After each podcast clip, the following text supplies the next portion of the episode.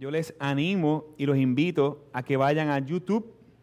Y en YouTube entonces está toda la serie desde el capítulo 1 al capítulo de hoy que vamos a entrar, capítulo 11. Así que yo les animo a que saquen el tiempo para estudiar la serie. Mientras tanto, me gustaría que todos los eh, que están aquí me acompañen al capítulo 11 del libro de Hechos para exponer los versículos 1 al 26. Hechos capítulo 11, versículos 1 al 26. Y hoy quiero hablar de, cómo evitar la resistencia del favoritismo y el legalismo en la iglesia para poder ver cómo el Evangelio se sigue expandiendo. Hechos capítulo 11, versículos 1 al 16. Nos podemos, los que puedan, nos podemos de pie para, por favor, reverencia y y honor a la palabra de Dios leer el texto. Dice el versículo 1. Los apóstoles y los hermanos que estaban en toda Judea oyeron que también los gentiles habían recibido la palabra de Dios. Cuando Pedro subió a Jerusalén, los que eran de la circuncisión le reprocharon, tú entraste en casa de circuncisos y comiste con ellos. Entonces Pedro comenzó a explicarles en orden lo sucedido. Estaba yo en la ciudad de Jope orando y vi en éxtasis una, visión, un objeto semejante a un gran lienzo que descendía bajo, del cielo por sus cuatro puntas y vino hasta mí. Cuando fijé mis ojos en él y la observaba, vi cuadrúpedos, terrestres, fieras, reptiles y aves del cielo. También oí una gran voz que decía, levántate Pedro, mata y come. Pero yo dije, de ninguna manera, Señor, porque nada impuro o inmundo ha entrado jamás en mi boca. Pero una voz del cielo respondió por segunda vez, lo que Dios ha limpiado, no lo llames tú impuro. Esto sucedió tres veces y todo volvió a ser llevado arriba al cielo. Versículo 11. En aquel momento se apareció tres hombres delante de la casa donde estábamos y los cuales habían sido enviados a mí desde Cesarea. Y el Espíritu me dijo que fuera con ellos sin dudar. Entonces estos seis hombres fueron también conmigo y entraron en la casa de aquel hombre. Y él, y él nos contó cómo había visto el ángel de pie en su casa, el cual le dijo, envía unos hombres a Jope y haz traer a Simón, que también se llama Pedro, quien te dirá palabras las cuales serás salvo tú y toda tu casa. Cuando comencé a hablar, el Espíritu descendió sobre ellos, tal como lo hizo sobre nosotros al principio. Entonces me acordé de las palabras del Señor cuando dijo Juan, cuando dijo, Juan bautizó con agua, pero ustedes serán bautizados con el Espíritu Santo. Por tanto, si Dios le dio a ellos el mismo don que también nos dio a nosotros después de creer en el Señor Jesucristo, ¿quién era yo para poder impedírselo a Dios? Al oír esto se calmaron y glorificaron a Dios diciendo, así que también a los gentiles ha concedido Dios el arrepentimiento que conduce a la vida. Ahora bien, los que habían sido esparcidos a causa de la persecución que sobrevino después de la muerte de Esteban, llegaron a Fenicia, Chipre y Antioquía, no hablando la palabra a nadie, sino solamente a judíos, pero había algunos de ellos, hombres de Chipre y de Sirene, los cuales al, llevar al llegar a Antioquía hablaban también a los griegos, predicando el Evangelio del Señor Jesús. La mano del Señor estaba con ellos y gran número que creyó se convirtió al Señor. La noticia de esto llegó a oídos de la iglesia en Jerusalén y enviaron a Bernabé a Antioquía, el cual cuando vio cuando vino y vio la gracia de Dios, se regocijó y animaba a todos para que con corazón firme permanecieran fieles al Señor, porque era un hombre bueno y lleno del Espíritu Santo y de fe y una gran multitud fue agregada al Señor. Bernabé salió rumbo a Tarso para buscar a Saulo y cuando se encontró lo trajo a Antioquía. y se reunieron con la iglesia por todo un año y enseñaban a las multitudes y a los discípulos. Se les llamó cristianos por primera vez en Antioquía. Pueden tomar asiento.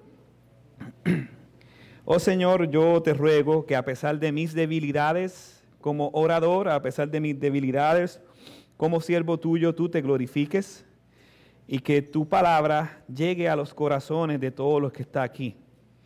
Que aquel que tienen corazones legalistas huyan de ese pecado y aquellos que no te conozcan corran hacia ti en arrepentimiento y fe para que les des vida y vida eterna. Por favor, utilízame para tu gloria y para tu honra en el nombre de Jesús. Amén. Amén. La iglesia del Señor Jesucristo durante varios siglos ha sufrido mucho. Eso lo ves a través de la historia. Busca un libro de la historia del cristianismo y te vas a dar cuenta todo lo que la iglesia del Señor ha sufrido. Pero lo peor que ha sufrido la iglesia son las sutiles herejías que entran para tratar de desviar a los creyentes de la verdad del Evangelio. Pero no existe peor herejía que el favoritismo y el legalismo. Muchos piensan que el legalismo es la madre de todas las herejías porque se centra en el hombre e excluye a Dios de la ecuación y su gloria, a, Dios y su gloria de la ecuación. Y esa es una marca distintiva de la iglesia de nuestro país aquí en Puerto Rico. La iglesia de Puerto Rico es legalista. Hay una falsa piedad, una apariencia de, piedad, pero con los corazones en general no puedo ir por cada iglesia a señalar, pero en general los corazones están lejos de Dios. Están corrompidos por el pecado. Así que para nosotros, en nuestro contexto, hoy en día es urgente entender el tema y cuidarnos de nosotros como IBM no caer allí. El legalismo y el evangelio son completamente incompatibles el legalismo obstruye la obra del evangelismo en cualquier ciudad donde nosotros estemos. Y el pasaje de hoy nos muestra cómo este legalismo o favoritismo trató de impedir la unión de los gentiles, los no judíos, a la iglesia, tratando de obstruir el plan soberano de Dios para alcanzar a las naciones. por eso que debemos de cuidarnos de esto con prontitud. ¿Y cómo lo hacemos? De dos maneras. Los primeros 18 versículos veremos cómo podemos evitar la resistencia del favoritismo y el legalismo presentando defensa de la verdad, reconociendo que aún tenemos ese mal entre nosotros y arrepintiéndonos de él. Esos son los primeros 18 versículos. Y de los versículos 19 al 26 nos enseña que evitamos la resistencia del favoritismo y el legalismo que tenemos dentro, huyendo de él, creyendo que el Evangelio es para el alcance de todos y de todas por siglos de los siglos. Vamos a nuestro primer encabezado. Leamos el versículo 1 para explicarlo y aplicarlo. Dice el versículo 1 que los apóstoles y los hermanos que estaban en toda Judea oyeron que también los gentiles habían recibido la palabra de Dios. Los apóstoles y los hermanos, haciendo referencia a la iglesia de aquel lugar, comenzaron a observar la promesa de Génesis 22 que por medio de ti serían benditas todas las familias de la tierra. La promesa de Jesús en Hechos capítulo 1, versículo 8, que dice que serán mis testigos hasta los confines de la tierra y la promesa que Dios da o Jesús da en Mateo 28, ir por el mundo y hacer discípulos de todas las naciones, estas promesas se iban cumpliendo en la conversión y la unión de Cornelio, como lo vimos en el capítulo 10 anteriormente, y su casa, sin la necesidad de primero entrar al judaísmo siendo circuncidados.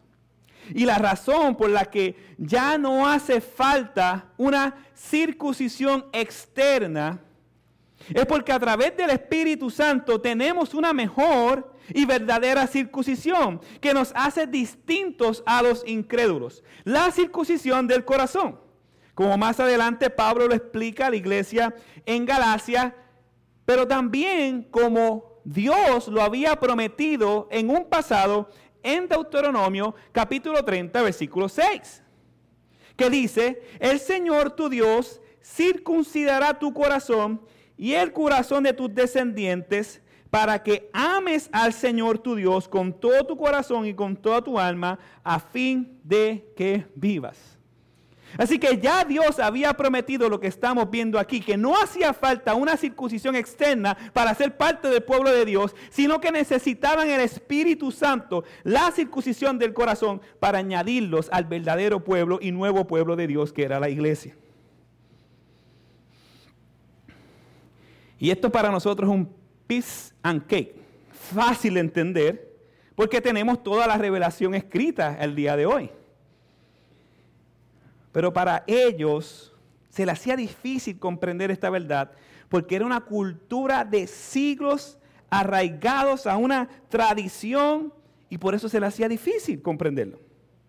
A pesar de que con la entrada de los judíos a la iglesia, y que la iglesia comenzó a entender que el Evangelio no se iba a limitar específicamente a un grupo de personas específicos y que sería esparcido a toda lengua y a toda nación. La tradición judía arraigada, su tradición, sus ideales, sus conceptos estaban tan arraigados en su corazón que algunos lamentablemente empezaron a acusar a Pedro. Muchos pensaban que Pedro estaba traicionando la fe. ¿Por qué? Porque comió y se quedó con gentiles.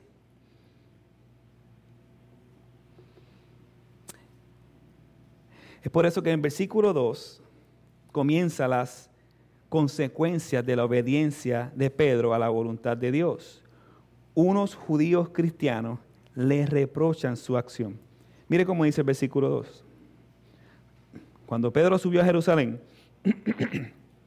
los que eran de la circuncisión le reprocharon. Tú entraste en casa de incircuncisos y comiste con ellos. Los que reprochan a Pedro no eran incrédulos.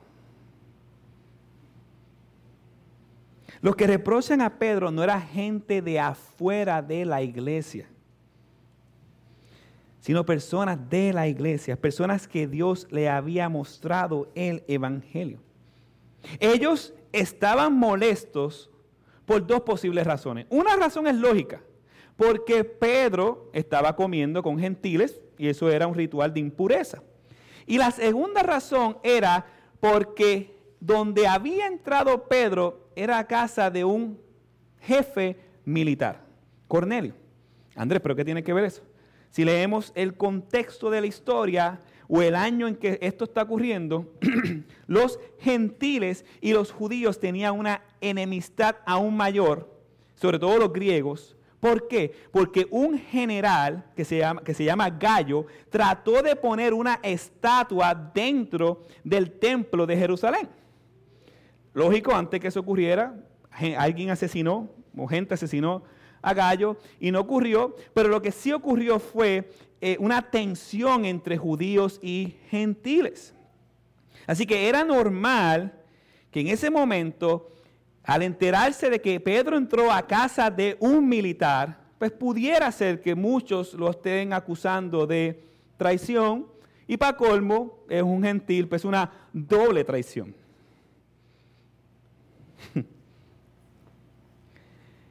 y esto nos, nos hace entender que claramente por qué ellos estaban tan molestos con Pedro. Ahora bien, miren cómo el pecado nos ciega. Ellos no le preguntaron a Pedro de cómo Dios añadió a la iglesia a gente que no era de la iglesia. Ellos no le preguntaron a Pedro, cuéntanos, ¿cómo esos gentiles Eh, escucharon el glorioso evangelio y cómo Dios los salvó. Ellos no le preguntaron eso. Ellos no le preguntaron, Pedro, cuéntame, ¿cómo fue tu misión evangelística allí? ¿Dónde llegaste primero? ¿Dónde te, hospedaste? ¿Cómo fue esa misión? Eh, ¿a, ¿A cuánto les hablaste el evangelio?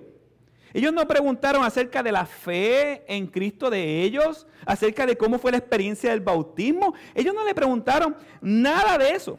Su único interés era conocer las razones específicas por qué Pedro se había hospedado en casa de un gentil y por qué comieron comida impura. Es como si estos judíos cristianos no pudieran ver el árbol lleno de frutos y se enfocaran en por qué utilizaron la pala y con ese material para sembrar la semilla. ¿Entienden? Familia, lo que estamos viendo aquí es el inicio del legalismo en la iglesia. El legalismo es el sistema de reglas o reglamentos para alcanzar la salvación o para mantener el favor de Dios por tus propios méritos. Es el intento fallido de ganar el favor de Dios y de los demás a través de una obediencia, ya sea que, lo hagamos tratando de obedecer los mandamientos de Dios o un conjunto de reglas inventadas por los hombres. El legalista se pone en la posición de Dios para dictaminar lo que es justo bajo sus propios términos. ¿Entendieron lo que es un legalista? Y aquí vemos que este legalismo surge cuando nuestra tradición eclesiástica no bíblica se apodera de nuestro entendimiento. Surge de un corazón que demanda perfección moral bajo las normas personales y tradicionales propias. Este legalismo surge por la incomodidad de que las personas que no son como nosotros se acerquen a nosotros. Surge por no aceptar que Dios puede salvar a personas diferentes a nosotros que no se amoldan a nuestros estándares surge por no aceptar que Dios salva por medio de la predicación de la palabra, pero bajo circunstancias distintas. No sé quién dijo una vez que Dios no es cuadrado, Él inventó la geometría. Surge por no comprender el glorioso evangelio de Jesús que tiene, para, que tiene poder para salvar a gente de todo tipo de todo background, de todo ideal. Y ese legalismo dentro de la iglesia nos persigue hasta el día de hoy. Si la persona no viste como mi ideal de un cristiano, entonces no lo puedo aceptar. Si el pastor predica en Mahones, no está ungido. Si la persona no habla como un cambio de voz, entonces no tiene el poder de Dios. Si la persona no habla en lengua, no tiene el Espíritu Santo, no es cristiano. Si una mujer no utiliza faldas hasta los tobillos de múltiples ah, colores o estilos, no es cristiana. Si la persona tiene un tatuaje o un arete, entonces no me puedo relacionar con él. Solo saludo a los que son como yo. Solo me paso con los que son como yo. Hermano, y hermana que estás aquí, eso es un corazón legalista. Y eso es un corazón que ofende a Dios. Tristemente, todos tenemos algo de legalista en nuestros corazones. Si eres pobre, o si eres, si eres pobre, ves a rico y opinas mal de él. Si eres rico, ves al pobre y le dices cafre. Si estás en tu trabajo y alguien se pasa hablando de todo el mundo, pues es el tóxico y tú no eres tóxico, tú estás súper bien, no tienes ningún problema con nadie. Tú eres el ejemplo que todo el mundo debe seguir. Eso es legalismo.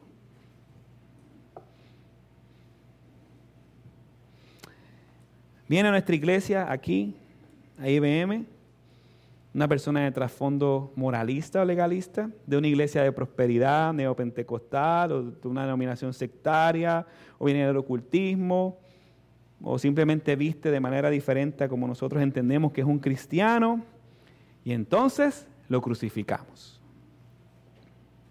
Viene un hermano que no es reformado, que tal vez cree en algunas cosas y otras no, y entonces es un hereje. Familia, hasta que Cristo venga, tendremos que luchar con nuestro corazón legalista. Romanos capítulo 14 y capítulo 15, Pablo nos dice que debemos recibir los unos a los otros, no cambiarnos los unos a los otros conforme a nuestros ideales. Eso es pecado.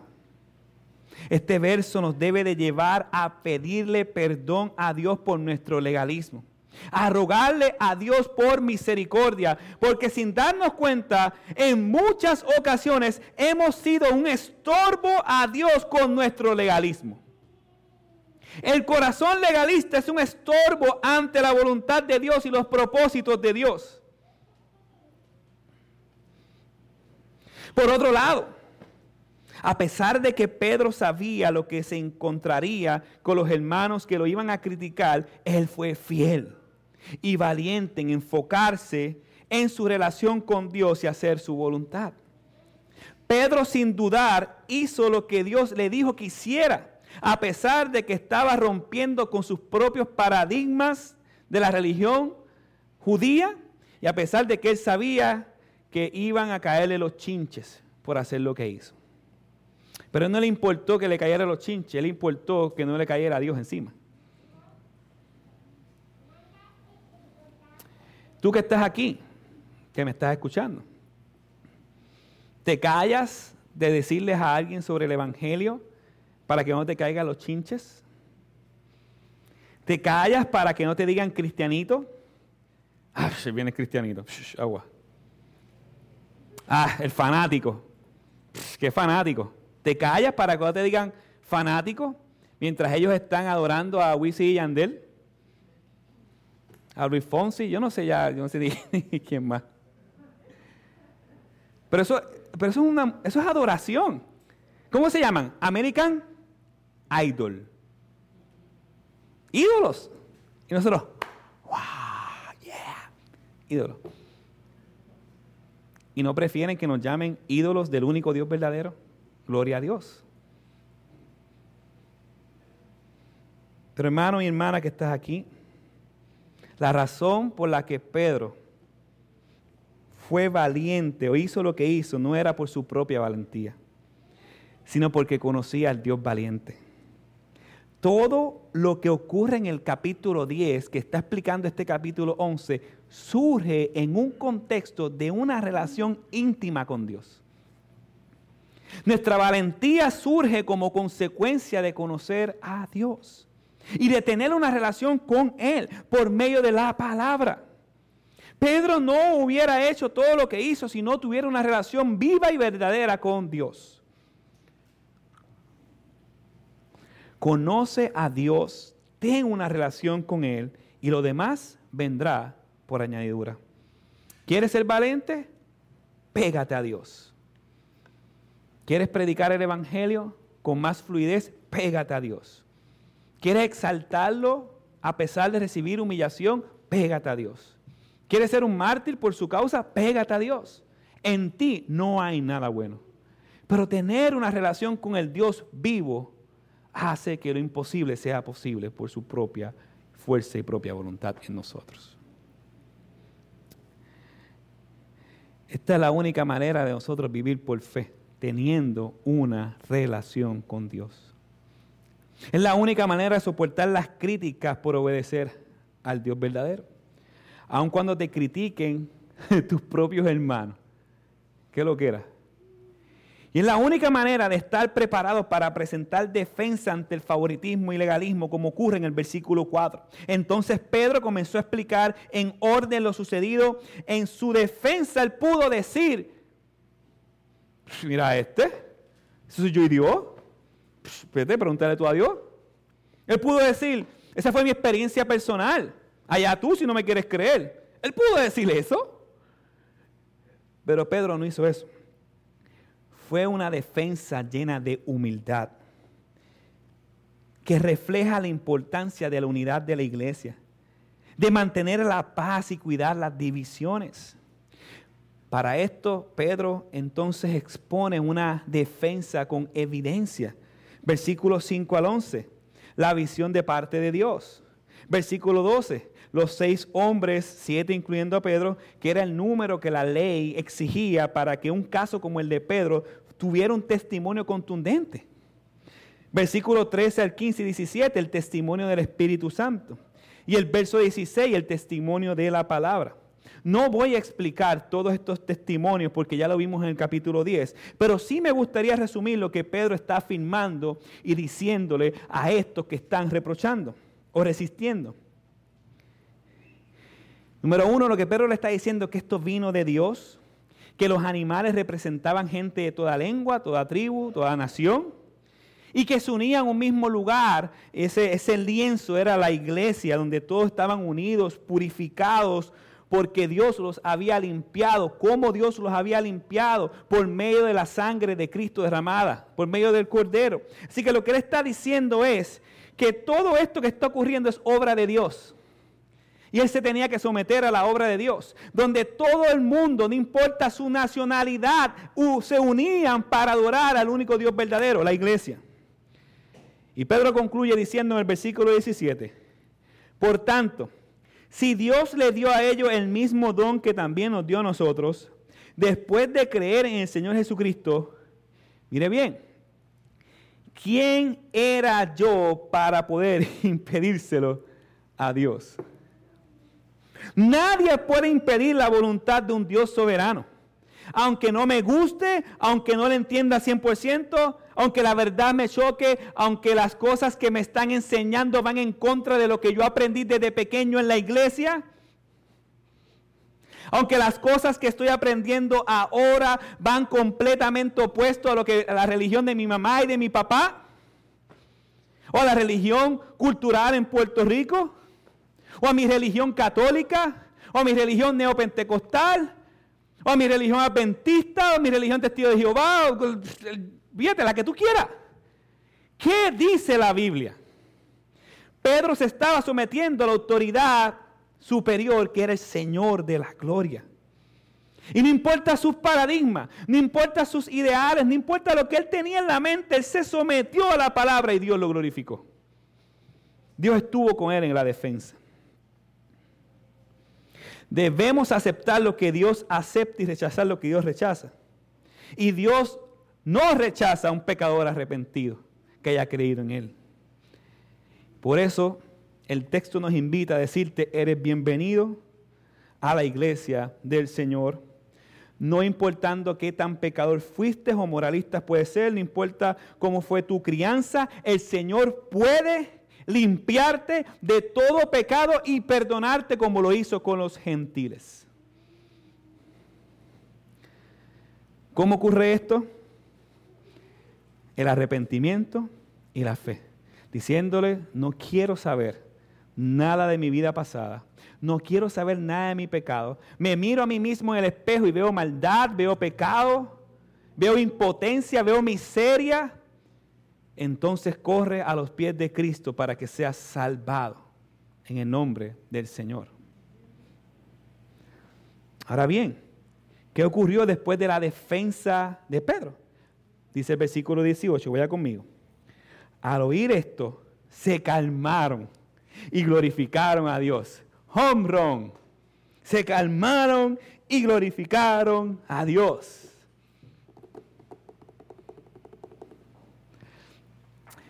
Familia, se calmaron y glorificaron a Dios, pero no duró mucho tiempo. el corazón legalista. Más adelante en Hechos, capítulo 15, se hace un concilio y los que protagonizan ese concilio son estos mismos. Más adelante, en, en Gálatas, Pablo le llama anatemas a un grupo de legalistas y son estos mismos.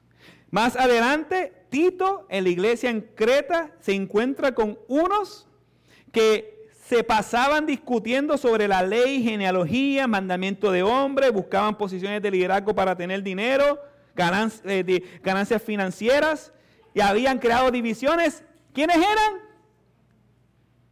estos mismos de Hechos, capítulo 11, versículo 2. Y aunque fue inevitable que el trigo creciera con la cizaña, esto nos debe de llevar a nosotros a cuidarnos de permitir sutiles divisiones en la iglesia. Sutiles pensamientos antibíblicos nos va a llevar a divisiones dramáticamente opuestas de la fe. Sutiles. ¿Qué tiene de malo de preguntarte, oye, ¿por qué tú comiste con fulano? ¿Qué hay en el corazón detrás de ese que te está preguntando? Ese es el problema. Procuremos no creer el 99% de lo que la Biblia dice. El 100% de lo que la palabra de Dios dice. Mantenernos en la Biblia. Y por supuesto, ustedes ven las confesiones de fe que nosotros hacemos aquí. No es un capricho o para decir, ah, esa iglesia sí es reformada de verdad. No es para eso. La razón por la que nosotros ponemos confesiones de fe, porque son las murallas que nos ayudan a mantenernos en la palabra. No para que suene bonito. Oye, cualquier persona viene aquí y dice catecismo y, ay, catecismo, espérate, iglesia católica romana. No, pero hay que llamar las cosas como son. Es un recordatorio de nuestra fe. ¿Y qué sucede? La gente no conoce su fe. Ni el Dios de su fe. Y por esa razón nosotros debemos de mantenernos porque las herejías son sutiles como estamos viendo aquí.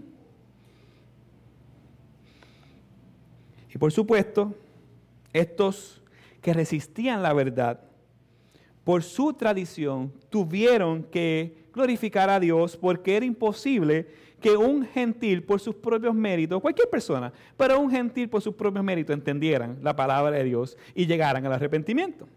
Por eso que la parte 2 del versículo 18 dice, así que también los gentiles ha concedido Dios el arrepentimiento que conduce a la vida.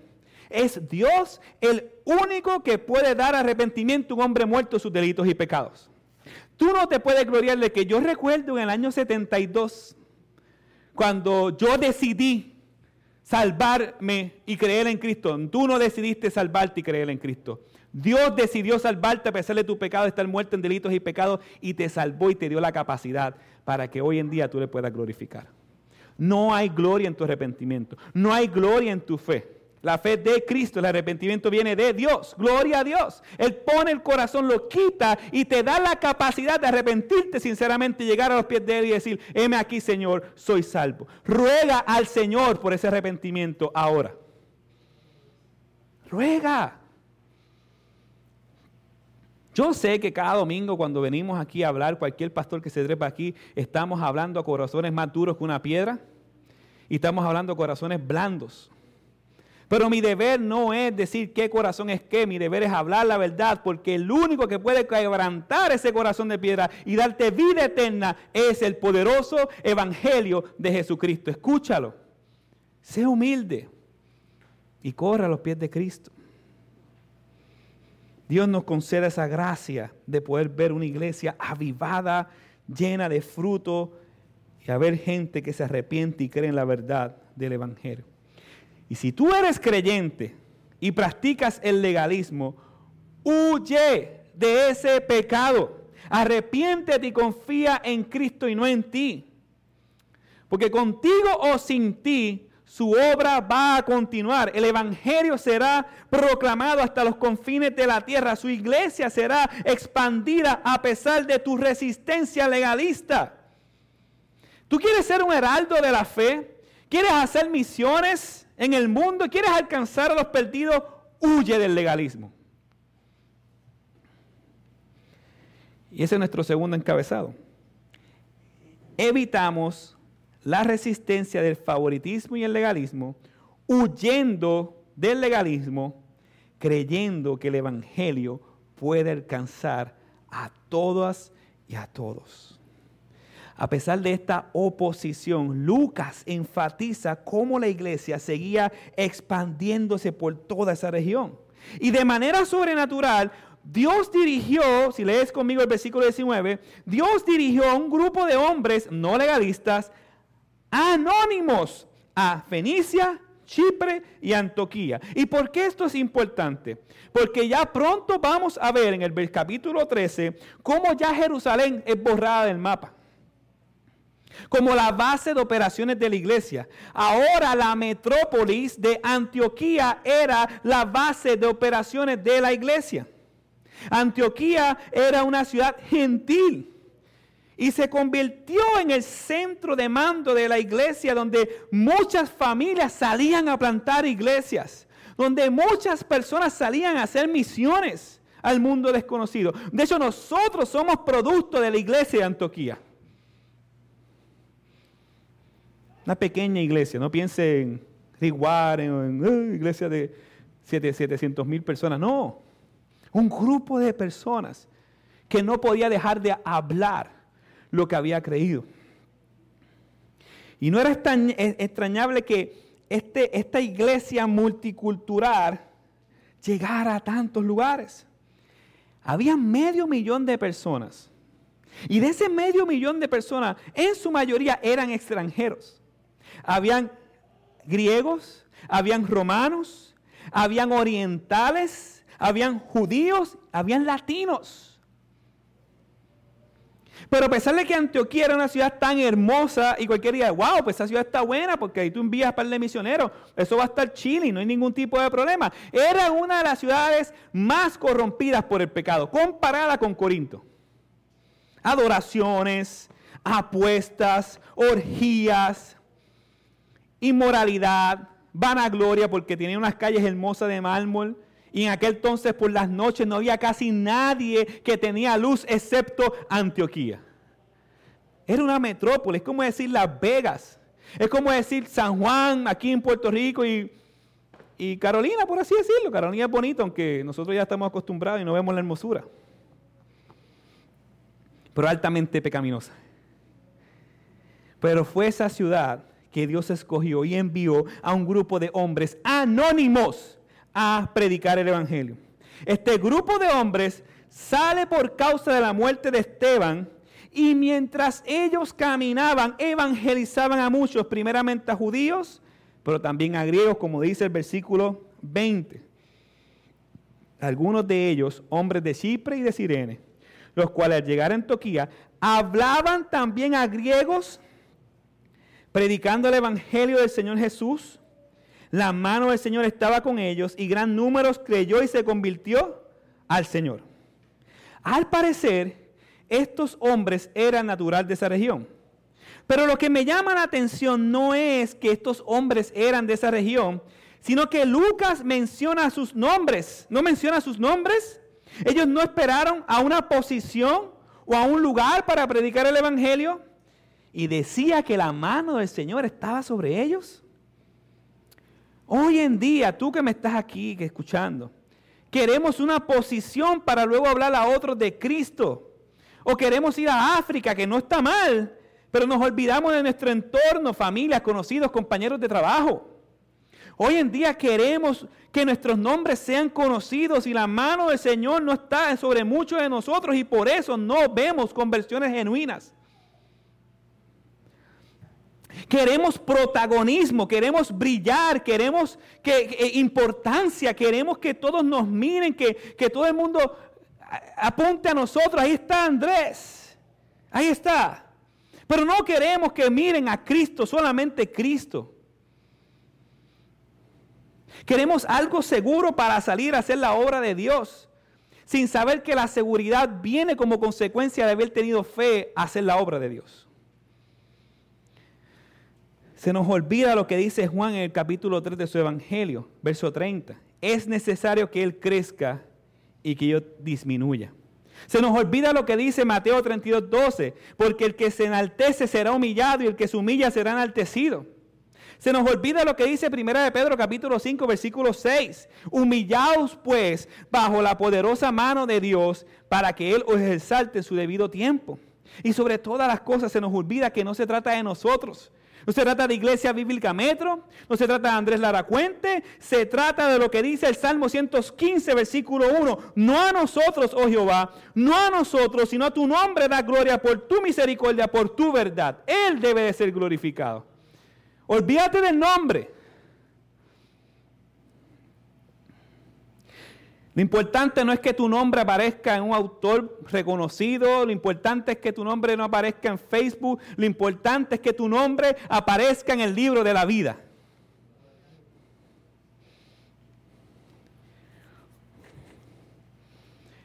Hechos Hebreos 11 habla de un montón de gente que no es mencionada en la, en la Biblia por nombre, que dice que ni sus nombres, pero estaban en el corazón de Dios. Ahí es que nosotros queremos el nombre. No en una placa, no en un edificio, sino en el corazón de Dios. Y teniendo esto claro, Lucas nos presenta a un hombre que no buscaba protagonismo y que no era legalista y que no resistía a la verdad del Evangelio. Al igual que los hombres anónimos, la mano del Señor estaba sobre él y este se llama Bernabé. ¿Y por qué Bernabé sale a la escena? Porque así como las noticias de Pedro llegaron a Jerusalén y le salieron al encuentro estos legalistas, así también las noticias de que Antioquía estaba recibiendo la verdad llegó a Jerusalén y la iglesia para edificar a la iglesia de Antioquía envía a Bernabé. Y la razón por la que Bernabé y, y, fue no era porque Bernabé tenía una relación con gentiles. La razón por la que Bernabé fue allá era por su carácter. Bernabé significa hijo de consolación. Era un hombre obediente a la palabra de Dios, lleno del Espíritu Santo, el texto dice que era un hombre bueno, y cuando habla de bueno, habla de nobleza, no confunda la gimnasia con la magnesia. Era un hombre de fe, de, que animaba a la iglesia, que animó a Pablo. Era un hombre humilde y de convicciones y de relaciones. Fue quien introdujo a Pablo a la iglesia cuando la iglesia tenía miedo de él. Y según el versículo 25, era un hombre que reconocía sus limitaciones. Y no tenía problemas en trabajar con otros. Era un hombre que analizaba los riesgos por el Evangelio y se arriesgaba. Así que Bernabé era muy diferente a los judíos cristianos que confrontó Pedro. Era un hombre indicado para la misión. Y yo no sé si tú has estudiado a Bernabé, yo te animo que tú lo estudies. Muchos quieren imitar a Pablo, muchos quieren imitar a Pedro, muchos quieren imitar a Juan, pero si tú estudias al detalle la vida de Bernabé, Bernabé era un hombre digno de imitar. Personalmente, yo estudiando Bernabé, mi deseo es tener un corazón humilde y esforzado como el de él.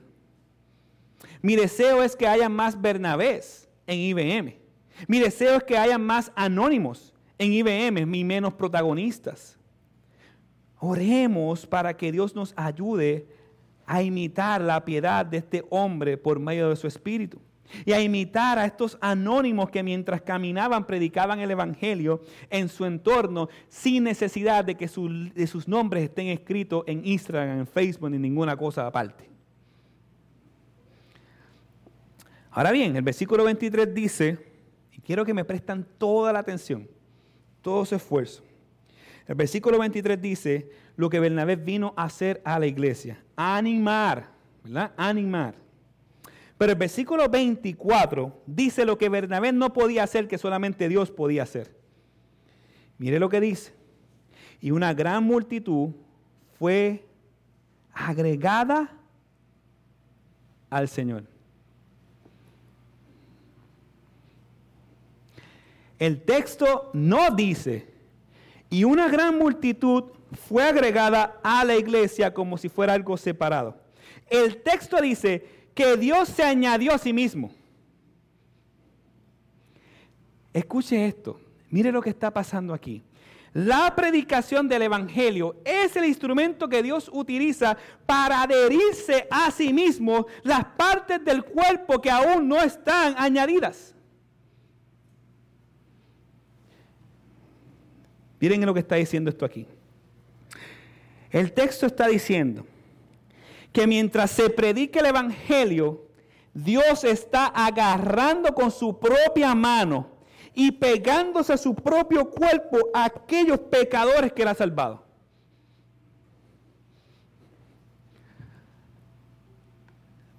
Tres días me dejó pensando eso. ¿Cómo es posible que yo siendo tan pecador, tan malvado, Dios en su gracia me haya cogido y no me puso en una posición en Cristo. No me puso en una sillita aparte. Él se, me cogió y se pegó a mí. Me introdujo a él. El, gran multitud fue agregada al Señor. Familia, somos el cuerpo de Cristo. Aquel que cree que la salvación se pierde, tiene que volver a nacer. Dios, no, no estás en las manos de Dios, estás en Dios. Él te pegó. Yo me fui a un viaje, yo soy medio Star Wars. Tú sabes, unos muñequitos que, que era Silver Surfer. Eh, no, espérate, es la película de Terminator, la parte 2, que había un hombre que era de eh, aluminio, era algo así, metal, que cuando le daban se partía por todos, lados, pero poco a poco salían una gota y se pegaban así. ¿Se acuerdan de eso? Yo visualizo eso cuando veo este pasaje. Dios está adheriendo a pecadores, limpiándolos y purificándolos, para jamás y nunca separarse de nosotros.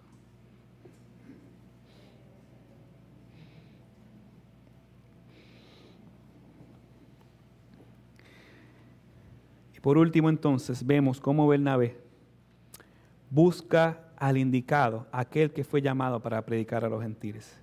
Bernabé sale a un largo viaje y llega a Tarso. Se cree que sabe. No fue de Papo, fue de Pablo. Saulo. Y estamos hablando que desde que Saulo, mucha gente dice que lo votaron, pero Saulo se fue a Tarso, o lo fueron, ¿verdad?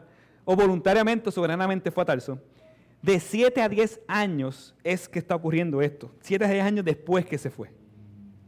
Y cuando llega, lo encontró y lo trajo a Antioquía y se reunieron con la iglesia por todo un año. Y enseñaba a las multitudes y a los discípulos. Se le llamaba cristiano por primera vez en Antioquía. Miren el cuidado de Dios. Dios, y sobre todo la humildad de Bernabé. Bernabé dijo, yo puedo solo, yo soy el duro aquí. El mega pastor, aunque no era pastor, era diácono, pero el mega pastor soy yo. Vengan. No. Él sabe sus limitaciones y buscó noblemente a Pablo para que le ayudara a hacer la obra, de arrancar y edificar a esa iglesia que está emergiendo, que van a ver la fortaleza de esa iglesia más adelante. ¿Qué más podemos aprender de esto? Bernabé no tuvo prisa, él fue a buscar ayuda para que la iglesia fuera edificada. Él esperó para traer al hombre indicado a la misión indicada. Moody decía que es mejor poner a trabajar 10 hombres que hacer el trabajo de 10 hombres. ¿Eso es cierto? Ahora bien, ¿no parece una incongruencia? Ah, pastor, hay que predicar el Evangelio con prontitud, rápido, urgencia. Sí, es cierto, parece una incongruencia. Y se supone que nosotros prediquemos el Evangelio a toda criatura rápido. Pero no debemos de ser rápidos, sino debemos de ser lo que Dios quiere que se haga. El reino de los cielos no es un asunto de rapidez o lentitud, sino de la voluntad de Dios. En ocasiones vamos a ser muy rápidos, en ocasiones vamos a ser un poco más lentos a los ojos de nosotros que tienen mentalidad 5G. Eh, en ocasiones va a haber crecimiento más rápido, otras ocasiones va a haber crecimiento más lento. Pero lo que nos está enseñando el texto es, usted sabe el cuento del, del hacha, donde un joven empieza a picar en una competencia, empieza los dos, empieza uno a picar a picar, a picar, a picar el bosque, a picar el bosque, a picar el bosque, a picar el bosque, a picar el bosque, y el otro se queda. Y de repente este se queda sin fuerza, sin ah, explotado, ah, y viene este otro así. Y llega al final. Pues eso es lo que está pasando aquí. Está siendo sabio Bernabé en saber identificar quién es necesario para poder hacer la obra de Dios y cómo debemos edificarnos con calma para luego salir y hacer lo que debemos hacer. Y eso es lo que en ocasiones vamos a hacer para ser más efectivos. En Antioquía se le conocía a la gente por lo que hacía y servía. Habían idólatras, habían apostadores, pero ahora entra un grupo nuevo a la ciudad como aquí en Carolina, están los carolinenses, están eh, los peloteros, me acuerdo, Balón, están los que juegan baloncesto, están los que juegan pelota, están, hay diferentes grupos. Vía Justicia, los del caserío tal, los del caserío tal, seguro, es normal que haya eso en las culturas. Pero la ciudad, al ver lo que los discípulos hacían y decían, no les quedó de otra manera que llamarlos, tal vez de manera despectiva, como lo que ellos representan. Y mire ese versículo 26 al final. Por primera vez se le llamó cristianos. Y claro que hoy en día cualquiera se le llama cristianos. ¿Tú eres cristiano? Sí, sí, como le dijeron una vez a una de aquí. No, e, ella es cristiana, pero, pero esta otra es cristiana, cristiana, cristiana. Se acuerda, está allá atrás. Yo me reí tanto. Porque nosotros tenemos una imagen de cristiano. Cristiano es todo aquel que nace en Puerto Rico. ¿Qué mamey? Soy cristiano, yo nací en Puerto Rico, soy cristiano. ¿Seguro? Súper. ¿Sí? Y tu vida odiando a Cristo. Ah, no es cristiano porque él se viste, eh, los aleluya. Mi mamá me decía eso cuando chiquito. No, porque ella es aleluya. aleluya. aleluya. No, porque visten así, porque hablan así, porque cargan sus Biblias. Y si hay cosas buenas de, de muchos, pero el cristiano más que una imagen antes de Cristo y después de Cristo, más que eso, el cristiano se parece a Cristo. Y los de Antioquía se le llamó cristiano no porque hablaban cristianés o porque vestían de una manera diferente, era porque predicaban a Cristo. Era porque mostraban el amor y la generosidad de Cristo, porque rechazaban la tradición y se aferraban a la verdad, porque estaban unidos, no eran legalistas. Y a pesar de la persecución, se mantenían en pie de lucha. Los cristianos imitaban y pertenecían a Cristo y eso se le notaba. La pregunta es, ¿eres tú que estás aquí cristiano?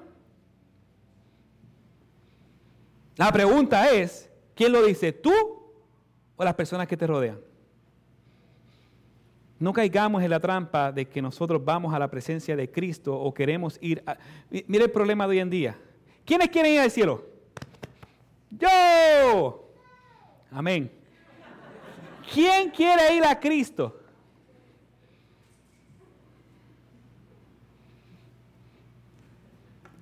¿Quiere ir al cielo? Amén. Yo, como dijo la nena, para eso debemos ir a Cristo.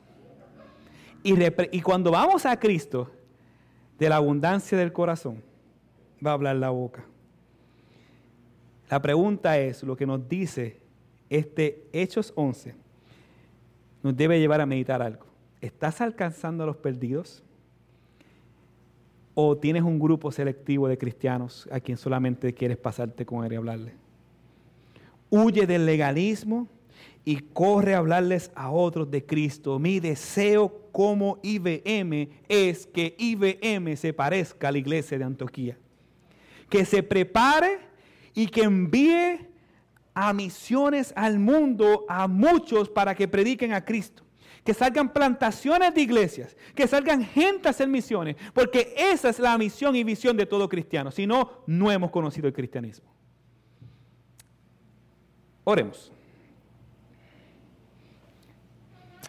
Padre, una pregunta más quiero hacer y quiero que todos los que estén aquí mediten. ¿Te unes a esta misión? ¿Te unes a la misión de seguir y predicar a Cristo?